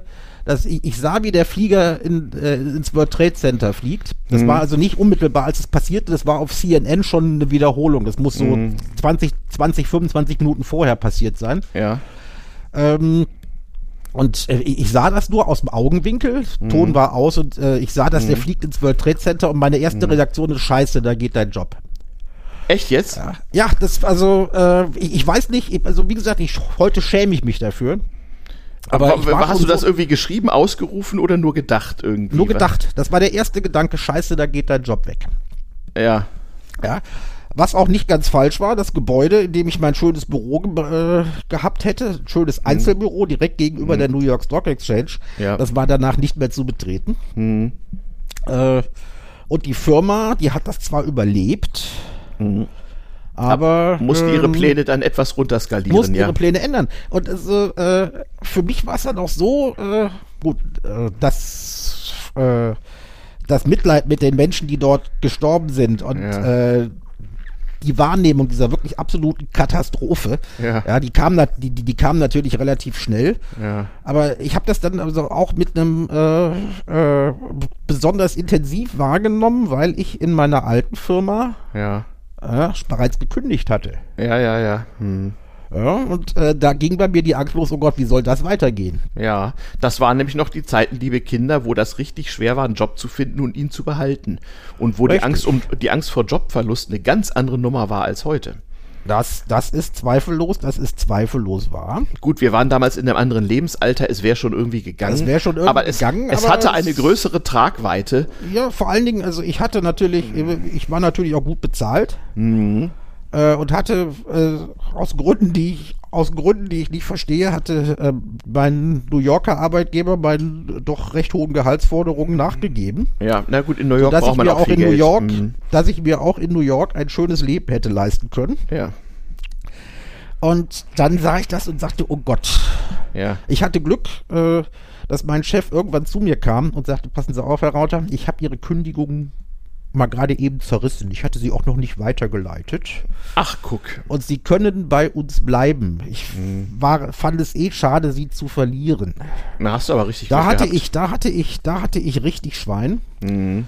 Denn äh, natürlich äh, ist das Geschäftsleben in New York und auch das, also, äh, das Medienleben natürlich äh, eine Mhm. Nummer härter, ja. Mhm. Wo, wo wurde härter? Und es ist also nach dem, nach dem 11. September fast zusammengebrochen. Ja, ja, sicher. Wenn du diesen Job angetreten hättest, dann hätte der auch keine Zukunft gehabt. Der hätte keine Zukunft gehabt. vor Zumal du ja auch den Job nicht hättest wechseln können mit deinem Business-Visum, nicht? Die Also, sind vor allen Dingen, die sind vor allen Dingen, äh, sind die Leute da auch gaga geworden teilweise. ja, ja, natürlich, natürlich. Was kein Wunder ist, wie Mhm. gesagt, das war direkt, also in unmittelbarer Nähe des World Trade Centers. Mhm. Und äh, die hatten in dem Büro gar nicht mitbekommen. Es war ein riesen Großraumbüro, die Mhm. hatten gar nicht mitbekommen, was passiert ist. Äh, sondern der Kollege, der äh, gerade die Frühschalte von der New Yorker Börse vom Parkett machte, Mhm. der rief an und sagte, Leute, verlasst sofort das Gebäude. Mhm. Wir sehen hier äh, in der Berichterstattung, da sind Flugzeuge, äh, da ist ein Flugzeug ins World Trade Center geflogen und wir nehmen an, es wird noch mehr passieren. Macht, dass ihr da wegkommt. Mhm. Und die sind gerade noch rechtzeitig weggekommen. Mhm. Ja. Nicht schön. Und äh, ich hatte dann noch, weil äh, zunächst mal war ich natürlich immer noch gesetzt und ich war der Einzige, der Einzige, der in Deutschland war. Äh, und irgendwie eine Art äh, Verbindung hatte zu denen. Ich, das heißt, ich habe von meinem alten Job aus mit Zustimmung meines Chefs für dieses Redaktionsteam sowas wie eine Notberichterstattung koordiniert Ja. und dann deren Berichte live aus New York dann, äh, an andere Medien verbimmelt. Ja, ja, eben. Das, ich wollte gerade sagen, das mit dem Internet, namentlich dem Drahtlosen und äh, so, das war noch nicht so wie heute. Also ich weiß noch, da 2001, da habe ich, glaube ich, noch meine meine E-Mail auf dem Laptop mobil mit so einem einschiebbaren Extramodem Du, du, hast, du, du hast tagelang in New. York keinen erreichen können. Ja, genau, genau. Festnetz, Festnetz und, mobiles, und Ja. mobiles Telefon war äh, weitgehend, Ja. äh, wa- weitgehend außer Kraft beziehungsweise überlastet. Da ging gar nichts. Ja? Also Mhm. Ja. über, über, die dunkelsten Kanäle. Ja, äh, ich, ich hatte einen zu denen überhaupt nur Kontakt Ja, aufnehmen. ich hatte einen Bekannten, einen alten Kommilitonen, der, der wohnte damals in New Paltz, das ist in Upstate New York, ein ganzes Stück weg von der Stadt, also 100 Meilen oder so. Äh, und den habe ich damals angerufen und der sagte, ma- er, er kann hier auch nur wiedergeben, was er so über die lokalen Medien irgendwie rüberkriegt. Äh, und er hat sich auch nicht an den vielen Katastrophentouristen beteiligt, die dann also aus, der, aus dem Umland in Richtung Downtown New York strebten, irgendwie, um zu gucken, was da los sei. ja, mich hat es danach auch nicht wieder nach Amerika gezogen. Ja. Also, ja, es ist dann, meine Amerika-Zeit war 2001 ja auch schon vorbei, ähm, aber, und, und die war ja West Coast, also insoweit habe ich da, ich, ich war in meinem Leben einmal in New York als kleiner Junge irgendwie mit meinem Papi. also man muss schon ein paar Mal da gewesen sein, finde ich. Es ist eine ja, ich weiß nicht, ob ich das in meinem Leben nochmal schaffen werde. Es ist, so weite Flüge sind auch la- lange schon nicht mehr meins. Ich hatte, ich hatte am Jahres, vor dem, vor dem Jahreswechsel zu 2001, Mhm. äh, hatte ich, äh, hatte, also Ende, Ende 2000 muss es gewesen sein. Nee, Ende 99, also zwei Jahre, zwei Jahre vorher, äh, hatte ich noch auf dem World Trade, auf einem der Zwillingstürme gestanden, weil wir uns dann Mhm. das natürlich gegeben hatten, als wir in New York waren. Ich habe mit meiner Schwester ein paar Tage dort verbracht. Und die Stadt ist schon toll und die Woche Probearbeiten da war auch ganz schön. Es ändert aber nichts daran, dass damit, dass bei dem äh, Ereignis 11. September jetzt eine Zahl, die ist unglaublich. 2996 Menschen aus 92 Ländern ums Leben gekommen sind. Wenn, Glaub ich, wenn, um, ja. um zehn Deutsche waren dabei. ja, ja, ja, genau. Keine Deutschen unter den Opfern hat in dem Fall nicht geklappt. Das ist ja sonst immer so der Reflex. Nee, die Wobei ich- Österreicher hatten Glück. ja. aber, äh, Wo, wo, aber wobei, wobei ich sagen muss, also weißt du, da, das ist die Zahl der deutschen Corona-Toten in einer Woche zum Peak gewesen. Ja. Da, da siehst du auch mal, wie, wie, wie verzerrt die Wahrnehmung da irgendwie Natürlich, ist. ne? aber äh, die Wahrnehmung bei uns war ja schon äh, Mhm. Äh, war ja schon schwierig, aber du, du, du musst du, du musst immer denken, was äh, wie die Wahrnehmung in den USA war. Ja, das, äh, für die war das Pearl ich- Harbor. Ich, genau, Ja, das habe ich. nichts, anderes, nichts Und da, anderes das wurde ja das auch, für die. das wurde ja auch ausgenutzt. Also wenn man das einordnen soll, das war das Ende des, des ersten Kalten Krieges und es war der Beginn der Entsicherung der Welt, also der, der, der, der Richtig. endgültige Verlust von Sicherheiten und es war der Beginn von Aufhetzungspolitik. Es war der, Aber- es war der aber Startschuss, hallo. es war der Startschuss für die amerikanischen Kriege im, im Mittleren Osten. Es war der Startschuss äh, äh, für den Versuch der Totalisierung der amerikanischen Gesellschaft. Es war der Beginn Genau. der Entwicklung, die zu Trump und Co. geführt haben. Also es Darauf war in jeder ich- Beziehung ein ganz ich- übles Ding. Erzähl. Darauf, darauf wollte ich, darauf wollte ich hinaus. Also Mhm. äh, es handelte sich um vier Flugzeuge, die entführt worden waren. Zwei Mhm. auf die Zwillingstürme, ein, eine, einer aufs Pentagon und äh, Der fürs Weiße das Haus amerikanische. Verteidigungsministerium. Mhm, ja. Und das, das vierte wurde von Passagieren, die natürlich auch schon mitbekommen haben, was Sache war, Ja. äh, wo wurde äh, mit, mit zum Absturz gebracht. Genau. Die wussten, dass sie es nicht überleben würden. Also haben sie gesagt, dann wollen wir wenigstens, wollen wir es wenigstens den Terroristen nochmal anständig besorgen. Mhm. Ja. Äh, die stürzt, äh, dieses Flugzeug wurde dann von einem der Kaperpiloten dann zum Absturz gebracht, aber so, dass es also außer den wie viel Passagieren, ich glaube 42 oder so, äh, da sonst keiner ums Leben gekommen ist. Aber ich meine, das Symbol New Yorks, ja, das, also die Twin Towers, äh, Angriff auf die Vereinigten Staaten, ja, äh, das hat die amerikanische Seele sowas von verletzt und hat, äh, hat Teilen der Republikanischen Partei es überhaupt erst ermöglicht, äh, die Politik anzufangen, die äh, irgendwann in Trump geendet ist. Mhm. Richtig. Ja, ja. Da, daher ja auch, äh, daher ja auch, und da muss man wieder aufpassen, Korrelation, Kausalität, nicht? Daher ja auch die vielen Leute, die jetzt herbeikonstruieren, das sei alles eine von Anfang an geplante Verschwörung und so weiter. Man müsse ja nur die Klötzchen zusammensetzen. Ja, nee, Ja, so, aber so das- einfach das ist es eben Das nicht. gab es, das, also so, solche Verschwörungstheorien, die gab es, äh, Ja. die gab es. Lass mich mal, lass mich mal den Gedanken zu Ende bringen, weil der, weil der wichtig ist. Das muss man sich jedes Mal vergegenwärtigen. Immer dann, wenn man im Nachhinein viele komplizierte Klötzchen zusammensetzen muss, um eine absolut plausible Story äh, äh, zu erhalten, immer dann kann man davon ausgehen, dass eben keine Planung zugrunde liegt, weil eben die Planung äh, und Synchronisierung vieler komplizierter Klötzchen viel zu unwahrscheinlich ist. Richtig, aber es hatte so, äh, es hatte zunächst mal, äh, hat es also innenpolitische Auswirkungen auf die USA gehabt, Mhm. weil die Sicherheitsgesetze, die sie dort dann äh, Ja. äh, ge geschaffen haben. Und Da die ging der Scheiß los. Mhm. Sicherheitsbehörden. Und äh, ich hatte, also da ich ja auch für eine amerikanische Firma Ja. Mhm. äh, gearbeitet hatte, die, die ihren Sitz äh, in Virginia direkt bei Washington hat. Alexandria heißt die. Ich, Mhm. Ah, da gibt es ja eigentlich nur einen Arbeitgeber, ja. Mhm. ähm, eben genau. Äh, äh, und äh, dort, äh, ich kannte deshalb sehr viele, sehr viele Amerikaner und war auch äh, ganz gut äh, vernetzt mit Leuten aus den amerikanischen äh, Behörden, aus ja. der amerikanischen Uniszene, Ja. Äh, die äh, bereits ein Jahr Mhm. sich äh, danach sich beklagten. Das waren also das waren Professoren und zwar äh, Professoren von renommierten Unis. Mhm. Ja, ja. Ja, ich sag zum Beispiel nur Harvard oder Ja, so, ja. ja. Keine, ja, keine kein, Klitschen. kein Polytechnikum in Cottbus oder so. Mhm. Und ähm, die sagten, äh, man könne in Amerika jetzt nicht mehr Mhm. wirklich frei reden.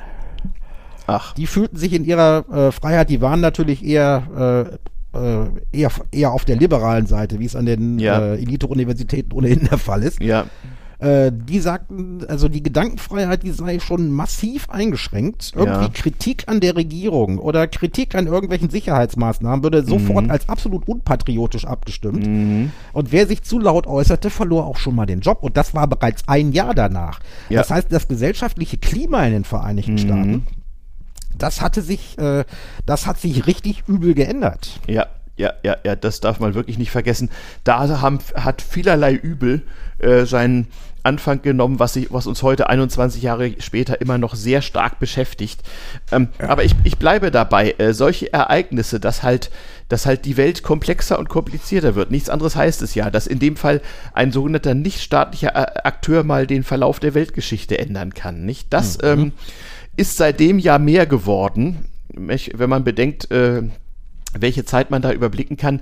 Das ist übrigens auch etwas, was man hier vielleicht mal klar machen muss. Für unser einen mit Ende 50 ist das ein absolut überschaubarer Zeitraum seit 2001. Wir können genau einordnen und uns Jahr für Jahr erinnern, was passiert ist. Für ganz viele Menschen, die jetzt gerade auch in den Medien anfangen, sozusagen Einfluss zu gewinnen und, und sich Gehör verschaffen, äh, die waren da im Kindesalter oder gar noch gar nicht geboren. Also für alle Menschen, die nach 1990 geboren sind, das ist wie mit der deutschen Einheit, ist, ist 2001 ein ganz anderes Erlebnis als für uns.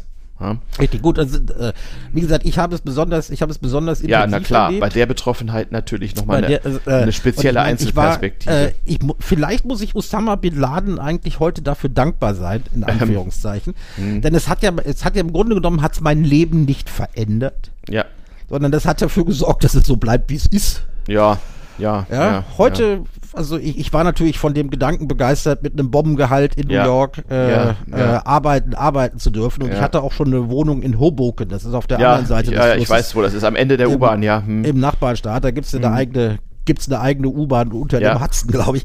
Ja. Ähm, äh, da hatte ich schon eine Wohnung sicher. Das heißt, es war soweit alles organisiert. Ich hätte nur Mhm. meinen Koffer packen müssen. ja.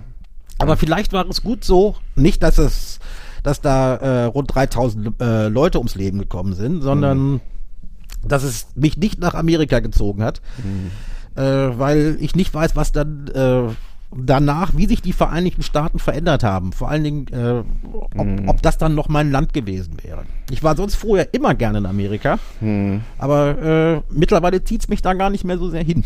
Äh, Das wollte ich gerade sagen. Äh, Also ich war ja Ende der 90er Jahre viel in Amerika, zeitweise recht pendelnd. Und ich weiß noch, wie ich, ähm, ich weiß noch, wie, wie ich dann so in den ersten Jahren nach 2001 so überhaupt keinen Bock hatte, da hinzufahren, wegen dieser dann völlig absurden Grenzkontrollen, über die sich heute niemand mehr aufregt. Aber wir haben das damals wirklich als Einschnitt und als äh, wirklich also als Frechheit empfunden, dass Also ich, äh, und vor allen Dingen, äh, es ist ja so, dass, äh, liebe Kinder, ich weiß ja nicht, ob ihr schon mal in den USA wart, aber auch schon vor dem ein, vor dem 11. September. War halt eine richtige Grenze mit, machen Sie mal einen Koffer auf. Gut, das kannten wir ja noch Aber aus der hallo, Jugend, du- du- du als es die musstest- EU so noch nicht gab, nicht? Du musstest, äh, du musstest wirklich, äh, Mhm. wenn du auf einem amerikanischen Flughafen ankamst, ja, Musstest du anderthalb Stunden in der- einplanen für die Immigration, musstest ja. du anderthalb Stunden einplanen für die Immigration und sobald du dort in der Halle warst, ja, Mhm. dann wurde es plötzlich mucksmäuschenstill. das war weil- so ein bisschen, was so ein bisschen wie die DDR-Grenze so, ja, ein ja. falsches Wort, ein falsches Wort oder ein falsch gemeinter Witz. Und da warst du dran, du, ja. Und du warst dran. Also nicht im Sinne von dran, dass sie dich vermöbeln, sondern du warst draußen. Und zwar Genau. viel schneller, als dir lieb war. Und du wurdest dann also auch äh, sehr, sehr kritisch beäugt von den, äh, äh, von den Immigration-Leuten und äh, auf alle Fragen kurz, knapp und höflich antworten. Mhm, genau. Ja, Genau. und äh, damals brauchte man, damals brauchte man noch kein Visum, sondern man musste nur an Bord des Flugzeugs so eine Landingcard Ist jetzt auch noch ausfüllen. so, so eine grüne Karte, ja, ja. Ja, aber jetzt musst du es vorher schon äh, Elektronisch, ja, irgendwie stimmt. anmelden oder Ja, so. ja, Ja, das richtig. ist also und äh, ich meine, die Einreise in die Vereinigten Staaten danach, das Mhm. muss die Hölle gewesen sein. Ja, war es. Wobei man sagen muss, ich habe dann, nachdem ich so oft einreiste, äh, ich habe dann aber auch recht bald gemerkt, warum das so ist. Denn was mir also auch auffiel, ich war ja durchaus das Reisen in Europa auch mit Grenzkontrollen in Nicht-EG-Staaten damals durchaus gewohnt, also auch mit richtiger Grenzkontrolle und so. Aber ähm, was mir eben auffiel natürlich alsbald, das war halt wenn du in den USA damals einmal drin warst, und insoweit ist ein Stück weit erklärbar mit der Hysterie danach, wenn du einmal drin warst, dann gab es halt überhaupt keine staatliche Kontrolle von irgendwas. Wenn du in den USA äh, eingereist warst und beschlossen hast, ich bleib jetzt einfach hier, dann bist du jahrzehntelang nicht aufgefallen, wenn du es richtig angestellt hast. Ja, das hat sich aber, das hat sich ja, das hat sich dann geändert. Allerdings aus Gründen. Das hat sich mittlerweile auch geändert. Ja. Und äh, was viele nicht wissen oder was hm. viele vergessen haben, äh, der 11. September hm. war das, äh, hat dafür gesorgt, dass ein einziges Mal in der Geschichte der NATO der Bündnisfall ausgerufen wurde. Hm, stimmt. Artikel ja? 5, ja, ja. Hm. Äh, Angriff auf alle NATO-Staaten, ja, ja. Und das, die, äh, der, der, der Bündnisfall wurde ausgerufen und äh, und der ging sehr schnell. Ich weiß noch auf der Fähre, wo ich mich befand, es war ein schöner ein schöner äh, Septembertag. Nicht, ich äh, stand an Deck und stellte fest, dass auf, äh, auf halber Höhe der Fährüberfahrt nach Schweden äh, ein riesengroßes U-Boot auftauchte und offensichtlich guckte, was denn da auf See so passierte. Mhm. Ja. ja, also die Bundeswehr, wenn ich mich richtig erinnere, hat die Luftwaffe mhm. mit äh, deutschen Flugzeugen zu Anfang nach dem 11. September für die äh, amerikanische Luftsicherung mitgesorgt. Ja. Das heißt, ja. da flogen deutsche Tornados. Ja. Äh, flogen dort äh, und äh, von Kanada gesagt, aus sicherten, ja. sicherten, mhm. sicherten den Luftraum. Ja, ja. Ja, mhm. ungewöhnlich. Und mhm. äh, es gab natürlich eine riesen Solidaritätswelle mit den ja, USA. Ja, ja, ja, ja. Ja, und das Land war, das Land war in seinem Kern wirklich getroffen. Mhm. Und wie gesagt, das Einzige, was so überhaupt das zweite Mal überhaupt, dass die Vereinigten Staaten in irgendeiner Art und Weise angegriffen wurden. Mhm, das ist richtig, ja, ja. ja. Wahrnehmbar. Also ja, aber es war wie gesagt seit, seit Pearl Harbor war sowas nicht mehr passiert. Ja, also also mir schwante aber schon sehr schnell Übles. Zwei Tage oder so nach dem, äh, nach dem eigentlichen Anschlag stellte sich, äh, äh, äh stellte sich äh, George Bush der Jüngere auf die, auf die Trümmer. Nee, nee, und dann sagt er, and, and the people who brought these buildings down will hear from the United States. Mhm. Und, und da dachte ich, oha, oh oh. So, ja, und, und alsbald wurde dann auch der nächstverfügbare Gegner, in dem Fall Irak, jedenfalls irgendwelche Araber ausgesucht. Und, Moment, also und, und erstmal Afghanistan. Ja, das sowieso. Da war ja auch, wie heißt das, The dort Gloves wohnte bin, Dort wohnte Bin Laden. Ja, ja. sie haben es also erst noch versucht, den hm. äh, Taliban klarzumachen, Leute, hm. Äh, hm. liefert ihn uns aus. Ja, ja. Was sie nicht getan haben. Und dann ja, kriegten ja. die halt Besuch. Mord und Totschlag, ja, ja. Was, was dann auch dafür sorgte, dass zum ersten Mal deutsche Soldaten tatsächlich mhm. in Gefechten gefallen sind. Ja, ja, richtig. Naja, dann das kam Afghanistan also unsere, und Irak und so weiter. Das hat auch unsere Normalität äh, ja, deutlich ja. verändert. Naja, es war, das sieht man jetzt äh, hoffentlich nicht, nicht wieder im Fall von Russland, es war halt auch so, dass die Vereinigten Staaten der Meinung waren, man müsse jetzt on general principle der Welt mal zeigen, was passiert, wenn man sowas macht, indem man mal ein paar, paar Millionen Leute der richtigen Volksgruppen umbringt. Das ist dann ja auch passiert. Ja, das ist, äh, das, das ist so der Stichwort Bush-Doktrin. Mhm. Das ist also im Krieg gegen den Terror auch präventive Kriege gegen Und Kollateralschäden. Sein soll. Nicht? Das, dieses Wort wurde auch neu muss. erfunden. Wir mhm. wollen das aber nicht mit Afghanistan verwechseln, weil Afghanistan hatte ein UN-Mandat. Richtig. Richtig. Ja, das war. Genau, der äh, Irakkrieg war illegal, Afghanistan war, war legal, genau. Richtig, also das, mhm, war, ganz mit, das war mit UN-Mandatierung. Ja. Deshalb waren die genau wie auch der erste, Golfkrieg, der erste Golfkrieg war übrigens auch legal, war auch UN-Mandat. Ja, der erste ja. Golfkrieg war, äh, war legal. UN-mandatiert. Ja, ja. Der zweite nicht, aber das war schon Folge der sogenannten Bush-Doktrin. Genau, der Koalition der Willigen, so nach dem Motto, die, diejenigen, die aus Völkerrecht irgendwie äh, pochen, sind ja Weichlinge. Ja, ja, genau. Ja, ja, also, äh, mhm. und äh, war, war nicht schön. Auch da, wir, wir hatten ja, also, äh, übrigens werden wir heute auch, heute, heute auch nicht über die Queen reden, hoffe ich. Äh, nein, nein, nein, später. Also ich äh, bin da, bin da genau. auch der Meinung, also äh, das machen andere ja, und. Aber Großbritannien mh. war wegen der Special Relationships unter mh. einem Labour, ähm, äh, Labour yeah. Premierminister, das war nämlich Tony Blair, war äh, der absolut willfährige Gehilfe, mhm. die wussten auch, dass das alles nicht sauber ist, aber die mhm. haben gesagt, wir stehen zu Amerika und machen die Scheiße mit. Ja. Der Franzmann TM nicht. Nee. Wollten sie nicht. Der deutsche TM auch nicht. Genau. Ja, deswegen waren die Franzmänner. Und einige mehr auch nicht, also nicht, nicht nur die. Ja, ja, aber die Franzmänner waren in den USA dann eine Zeit lang nicht so beliebt, weil die ganz klar gesagt haben, das kann nicht sein.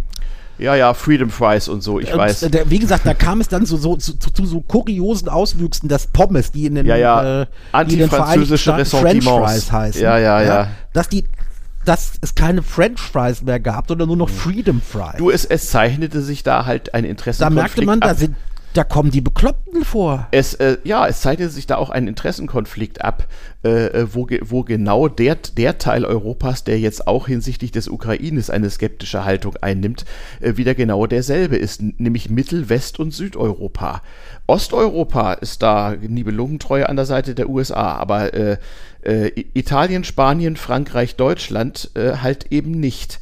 Und äh, das ist genau jetzt auch wieder, wenn du die, die Haltung zur Ukraine anguckst, das sind, das sind einfach interessengeleitete äh, regionale Allianzen, die da weißt eine du, Rolle was mir spielen. Da einfällt, alles schon mal da gewesen. Alles schon mal da gewesen. Ne? So, in, insoweit auch mit dem, äh, mit dem großflächigen Wegfall des deutschen Geschäftsmodells, Wirtschaftsgeschäftsmodells der letzten 30 Jahre, äh, zeichnen sich hier völlig neue Interessenlagen ab und äh, für Deutschland sicherlich auch eine, eine Verschlechterung der Machtposition in der Welt, aber auch eine Notwendigkeit, äh, diese wieder zu verbessern. Also es ist tatsächlich Zeitenwende, die hatten wir ja schon, aber nicht so sehr im Scholz, Scholzschen Sinne, sondern weit darüber hinaus. Ich meine, die, die, die, von Scholz ausgerufene Zeitenwende ist ja nur mhm. entstanden, weil man ein, weil man einen äh, äh, Prozess konsequent verschlafen hat beziehungsweise verschlafen wollte. Natürlich. Ja, weil ja. man die Alternative, die, den Preis der Alternative zu hoch fand. Es ist nicht so, es ist nicht so, dass die Regierung Merkel-Scholz ähm, nicht gemerkt hat, welche Risiken sie da eingeht. Aber die, die Kosten der Alternative, wie sie jetzt mhm. langfristig hervortreten, die waren allzu hoch. Das war keine unvernünftige Entscheidung. Ja, man jetzt, hätte es auch, man, man hätte es auch gegen die Interessengruppen in diesem Land nicht durchsetzen können. Nein, und jetzt sind Denn wir sowieso die, die, die angeschissen. Wirtschaft, die jetzt jammert, ja, ja, ja. Die, äh, die, hat, die hat schon gesagt, wir, wir, wir wollen das billige russische Gas. Ja, ja, natürlich. Und ja. Äh, äh der Grad der Angeschissenheit, äh, so oder so, ist jetzt sowieso nur noch marginal. Aber das werden, das werden wir in den nächsten Folgen noch beleuchten und begucken, was uns da so bevorsteht. Wir sind schon bei einer Stunde 15 und wir haben noch ein drittes Thema in unserem Regelbetriebshauptteil. Äh, und dann haben wir noch Notizen aus der Provinz und Hausmeisterei. Ja, also vielleicht vielleicht hm. schmeißen wir, äh, sollen wir das Atomkraftthema vielleicht auf die tun nächste, wir, für, tun wir in die, die nächste, nächste, ne? Folge ne? verschieben? Ja, bin ich auch der Meinung. Gute Idee. Äh, notierst dir ist, mal. Das, das, würde, das würde, das, das würde wäre schade. Äh, da, das wäre schade drum, denn das würde uns mindestens eine halbe Stunde beschäftigen. Und da gibt es auch sehr interessante Dinge dran zu beleuchten, die alle schon Sachen, mal da viele waren. Sachen, wo man sagen kann, alles schon mal da gewesen. Ja. So vieles, was in den 80er Jahren passiert ist, wiederholt hm. sich bei den hm. Grünen heute. Also kommt auf der Wiederholungsliste unter die Bildzeitung die Atomkraft. Ja, gut, dann wäre. Atomkraftgegner überwintern bei Dunkelheit mit kaltem Hintern. Ja, genau. So, und damit wären wir dann bei der Traditionsrubrik. Ding Dong. Dong Notizen ding, aus der Provinz. Dong, dong, dong, dong. Ding Dong. Dong, ding. So, wir sind, wir müssen noch mal über Herrn von Dassel reden. Ja, also irgendwie hat es uns der Bezirk Mitte ja angetan. Ja? Seit, mhm. Seitdem wir dieses tolle Pixie-Buch Lotte, Lotta und Amir sorgen für Ordnung äh, mhm. veröffentlicht haben, mhm. ist, in diesem, ist in diesem Bezirk wirklich was los. Mhm. Ja, jetzt haben sie bereiten sie haben sie ja ein äh, neues Pixie-Buch rausgebracht. Atze und Kalle wählen einen Bürgermeister ab. Ja, ja, genau. Also der Herr von Dassel, äh, ich hörte noch einen Podcast mit ihm, mit der Chefredakteurin der Berliner Mottenpost, äh, wo er dann darauf angesprochen wurde, da war es noch recht frisch und sagte, naja, sollte es sich erweisen, dass ich einen Fehler gemacht habe, dann muss ich natürlich daraus Konsequenzen ziehen und so weiter. Also Herr von Dassel hat sich jetzt abwählen lassen. Abwählen deshalb, weil ein Rücktritt ihn seine Pension gekostet hätte, also abwählen. Und alle bis Wäre auf die AfD. Dumm gewesen, genau, zurückzutreten. Alle, Ganz einfach. Alle, alle bis auf die AfD haben ihn auch abgewählt. Äh, also ja, von das ist nicht von der AfD, sondern von den Grünen, aber man muss wissen, in Berlin sind die sogenannten Bezirksämter, also sozusagen der Magistrat der Berliner Ersatzkommunen, sind politisch nach Proports besetzt. Das heißt, je nach Zusammensetzung der Bezirksverordnetenversammlung werden diese, wie viel sind es, fünf oder sechs ähm, äh, äh Dezernenten sozusagen nach Parteien. Jetzt sind, sechs, jetzt, ja. jetzt sind es sechs Bezirksstadträte, genau. inklusive natürlich des Bezirksbürgermeisters. Und des stellvertretenden Bürgermeisters, die jeweils nochmal eine Mark mehr kriegen und ein bisschen herausgehoben sind. Genau. Es, Nicht? Und ähm, ja, an sich nichts weiter, äh, nichts weiter äh, äh, super dramatisches. Wir hatten das in vorherigen Sendungen schon erklärt. Also der Mann hatte sich unzulässig in eine Stellenbesetzung eingemischt und irgendwie privates Geld geboten, um da jemanden äh, von Klagen abzuhalten. Also kurz und gut, ein, ein Kapitel aus dem Buch geht er gar behauptet, nicht. Er, er behauptet ja nach wie vor, dass er kein Geld Ja, geboten ja, habe, ja, ja, aber ja. dass es darauf wohl hinausgelaufen wäre. Also jedenfalls äh, hat es das, das ist so ähnlich wie mit Frau Schlesinger beim RBB. Dieser an sich, äh, an sich nicht weiter bemerkenswerte Vorgang, der mit Sicherheit in der Berliner Verwaltung schon öfter vorgekommen ist, ähm, hat einfach nur offengelegt, wie total verstrahlt Herr von Dassel inzwischen in sein Amt geworden war. Der war ja durchaus mal nicht unpopulär. Legte Ne? auch eher öffentlich, legte auch eher öffentlich ein bisschen was über die äh, Grünen in Berlin Mitte. Äh, denn äh, Ja. man darf nicht vergessen, die, die Grünen sind sich in Berlin längst nicht grün. Da gibt's immer mindestens drei Fraktionen. Wohl wahr. Ja, äh, Realos, dann die Linken Mhm. und dann gibt's da ein paar völlig Verstrahlte, ja, die so hauptsächlich einen auf Identitätspolitik machen, die Mhm. auch der, da, äh, jetzigen stellvertretenden Bürgermeisterin Frau Jarasch damals ihren Indianerhäuptling vorgeworfen haben. Mhm. Ja, ja, ja, ja, ja, ja. Ja, und Herr von Dassel ist, wa- war so ein bisschen für die Berliner Grünen, also zumindest für die Grünen in Berlin Mitte, was Boris Palmer in Baden-Württemberg ist. Mhm. Ja, ja, in Tübingen, ja, ja, so ein bisschen. Nicht äh, f- im Guten wie im Schlechten. Also der war durchaus in der Berliner Lokalpolitik einer von den bekannteren Figuren, aber er machte eben Richtig. hier eine sehr schlechte eben solche. Und Ja, die, diese Figur war, also äh, Ja. die, die Nummer war ziemlich übel und er war, er war sich mit der eigenen Partei, also schon wirklich nicht mehr grün. genau. Ja, es ging Ja. damit los, dass äh, er osteuropäische, ähm, osteuropäische Wanderarbeiter, die Mhm. als äh, Obdachlose im Tiergarten gekämmt hatten, Mhm. dass er gesagt hatte, das sei nicht mehr hinnehmbar und man müsste doch überlegen, die dann in ihre osteuropäische Heimat zurückzuschicken. Mhm. Das, damit hat er bei den Grünen ein Fass aufgemacht. Über solche Sachen darf man bei den Grünen ja nicht reden. Nee, darüber stolpert man politisch, wenn man das Darüber tut. Mhm. stolpert man innerparteilich politisch. Dann hat er noch die Frechheit besessen, äh, äh, dafür zu sorgen, dass, weil es regelmäßig Randale in einem Park in Berlin Mitte gab, diesen äh, Ja. äh, dort ein Alkoholverbot zu verhängen. Ja, ja, ja, ja. Und er hat sich mehrfach auch geäußert, dass bestimmte Straftaten und ähnliches auch äh, nicht selten von Migranten begangen würden, Mhm. was man in den, was man also in der Berliner Politik und bei den Grünen schon mal überhaupt nicht sagen darf.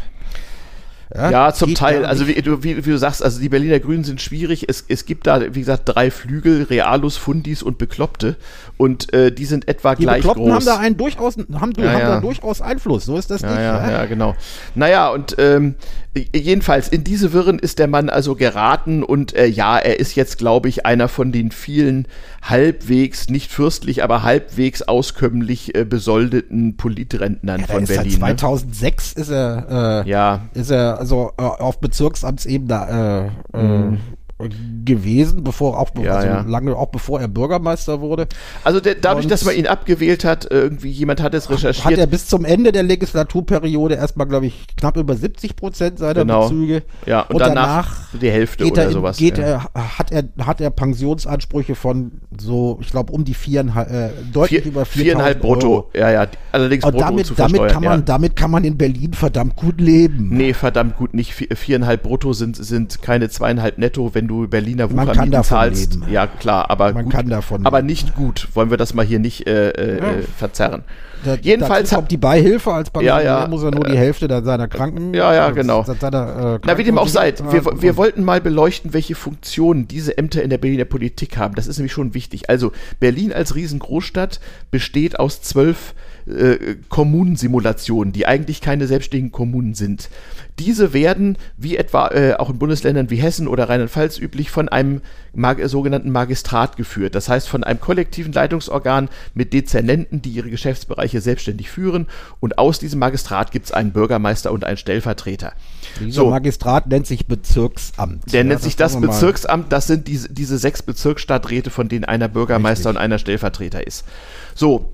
Diese Ämter, wie gesagt, werden nach Proports besetzt. Es gibt also auch in Berlin durchaus den einen oder anderen AfD-Bezirksstadtrat. Es gibt auch welche von der Linken und so weiter. Das geht, das gibt's, das geht also nicht nach, das geht also nicht nach politischer Mehrheit in der BVV, der Nee, das, wird nach der Bezirksverordnetenversammlung. Hond, das wird nach der Hond berechnet, glaube Genau, ich. ja, ja, ja, genau. Wie viel, wie viel äh, ab, ab welchem Prozentsatz an Wählerstimmen einer Partei ein Genau. äh, und, und die Parteien können Zählgemeinschaften bilden. Mhm. Richtig, die Parteien können Zählgemeinschaften bilden, wenn es darum geht, dann auszukugeln, wer denn der Bezirksbürgermeister wird. Ja, genau, genau, genau. Ja? So, so ist auch Herr von Dassel als Grüner dann Bezirksbürgermeister äh, geworden. Richtig. Mit so einer Und, Zählgemeinschaft. Mhm. Äh, er, er, war in der eigenen, in der eigenen Partei war er äh, war, hielt man ihn für nicht mehr tragbar. Das mhm. Witzige bei der Nummer, mhm. Muss mal die Räuspertaste. Mhm, ja, dringend. So, während der Winfried sich räus räuspert, ähm, es geht darum, die, die Funktion dieser Ämter in der Politik mal ein bisschen zu erklären und vom, vom eigentlichen Fall hier mal ein bisschen zu abstrahieren. Es gibt so, also jetzt müsste jetzt wieder hörbar ja, sein. Ja, es gibt also zwölf, ich erzähle gerade, wie das sich mit diesen Bezirksämtern verteilt. Es gibt also zwölf mal sechs solcher Ämter, das sind 72. Das ist im Verhältnis zum Berliner Abgeordnetenhaus, was mehr als doppelt so groß ist, nicht so sehr viel, aber... Aber die werden da, gut nach B bezahlt, so Genau, das sind, das sind 72 Ämter äh, äh, der sogenannten B-Besoldung, also der, höher, der, der, höheren, der, der hohen Beamtenbesoldung. Und das bedeutet also. Ähm, Die drei macht frei, heißt Genau, das, das sind also schon durchaus äh, äh, Gehälter, deren wegen Leute bereit sind, jahrelang äh, politisch äh, sich abzustrampeln.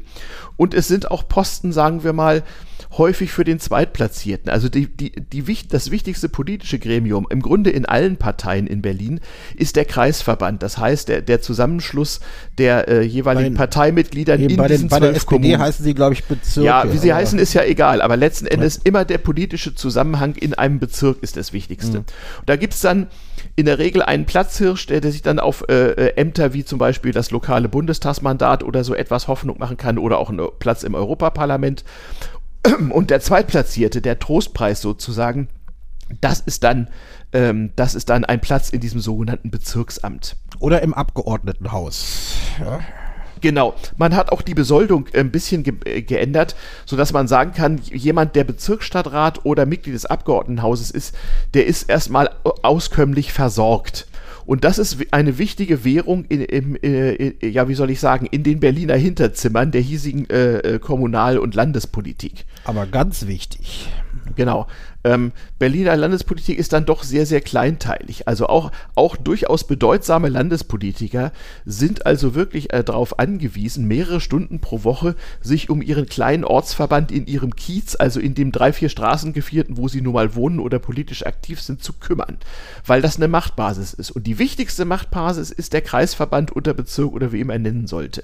Da wird entschieden, was los ist. Bei der Berliner CDU zum Beispiel ist das wichtigste informelle Gremium äh, die Versammlung aller Kreisvorsitzenden. Die kummeln ja. aus, wer was wird. Bei der SPD läuft das so ähnlich. Ähm, und äh, auch in der offiziellen Politik gibt es ein Gremium, nämlich den Rat der Bürgermeister, was in der Berliner Landesverfassung gar nicht vorkommt und dennoch aber sehr wichtig ist.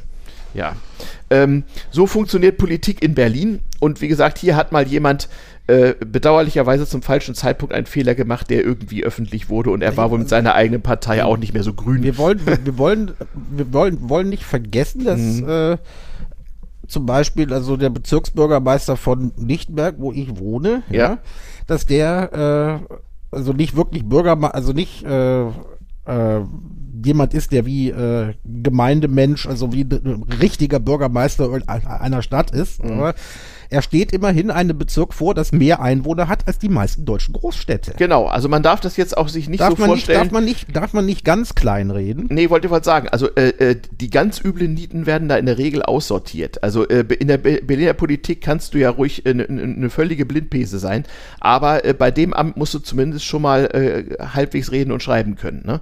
Ähm, und ja, genau, äh, so ein Bürgermeister ist halt äh, wesentlich schwächer gegenüber einem, äh, sagen wir mal, westdeutschen Großstadtbürgermeister in dem, was er so kann und darf. Aber er ist ähnlich besoldet und ich meine ganz ehrlich, so ein Bezirksamt hat ja auch ein paar tausend öffentlich Bedienstete zu kommandieren. So ist ja nicht, ne? Hat, so, so, so, ein paar Leute domptieren die dann schon, ja. Genau. Und das ist also auch nicht ganz unwichtig, so für den äh, normalen Berliner Beamten, was sein zuständiger Bezirksstadtrat so von ihm denkt. Darf Wenn man, denn beim Bezirk angestellt ist, ja. Oder und beim Bezirk verbeamtet ist. So, sonst, Senat. Genau, da gibt es nämlich schon Unterschiede. Genau so sieht es aus, ja. Ja, genau. Das waren die Notizen aus der Provinz, diesmal etwas länger mit einer kleinen Beleuchtung der Berliner Provinzpolitik und äh, wie sich das da so verhält. Uff. Dann sind wir bei Hausmeisterei, wa? Ja, bleibt uns ja nichts anderes übrig. Also, willkommen im Regelbetrieb. Wir werden auch weiterhin versuchen, jeden Sonntagmorgen eine äh, Sendung nach dem üblichen Fahrplan abzuliefern. Eben, wir, müssen uns, wir müssen uns natürlich erstmal wieder ein bisschen warm laufen nach der, drei Leu nach ja. der äh, dreiwöchigen Pause. Ja, wir sind noch nicht ganz eingegroovt, aber wir arbeiten dran. Wir arbeiten dran, genau. Ähm, und äh, das kann ich jetzt schon mal sagen, es, es wird äh, in den kommenden Wochen immer mal wieder organisatorisch sehr schwierig werden, einen gemeinsamen Aufnahmetermin zu finden. Äh, es wird, bisher ist es uns noch immer gelungen. Ich bin da auch zuversichtlich. Gleichwohl, Vorbehalt für nächstes Wochenende. Wir wissen, äh, Stand im Moment noch nicht, wie das werden wird. Und vielleicht wird sich auch erst kurzfristig entscheiden, wann wir aufnehmen können.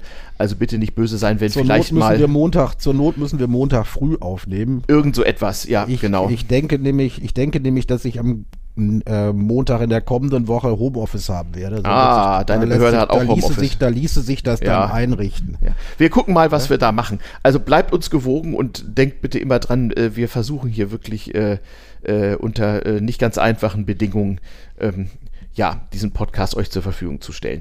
Ja. Und wir wollen auch mal Danke sagen. Also danke Richtig. für das ganze Feedback, ne? Erzähl mal so. Also, ja, also ich, ich bedanke mich erstmal bei Leuten, die ich eigentlich alle gar nicht kenne, für mhm. die netten, äh, netten Urlaubswünsche, die man ja. mir hat zukommen lassen. Ich hatte ja spaßeshalber einfach auf meinem Twitter-Account mhm. äh, ein, ein Foto äh, ein Foto einer Flasche Bärwurz von der Weltfirma Hike in Zwiesel, mhm. plus das äh, ortstypische Bier, nämlich das Osserbier. Mhm. Das hatte ich einfach mal gepostet mit Blick mhm. auf äh, mit Blick auf den Hausberg. Mhm. Äh, und äh, du hast das über den du hast es über den äh, Twitter-Account des Retour-Podcasts. Retour-Podcast. Mhm.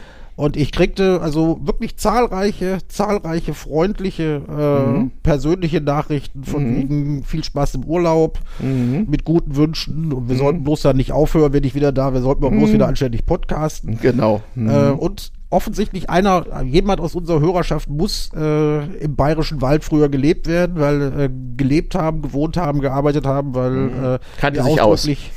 mir ausdrücklich viel Spaß in seiner alten Heimat gewünscht war. Wie gesagt, über diese, mhm. über diese Nachrichten habe ich mich sehr gefreut. Ja, genau, genau. Unsere kleine Hörerschal ist äh, treu und äh, äh, anhänglich und wir freuen uns. Ja, ja, stimmt.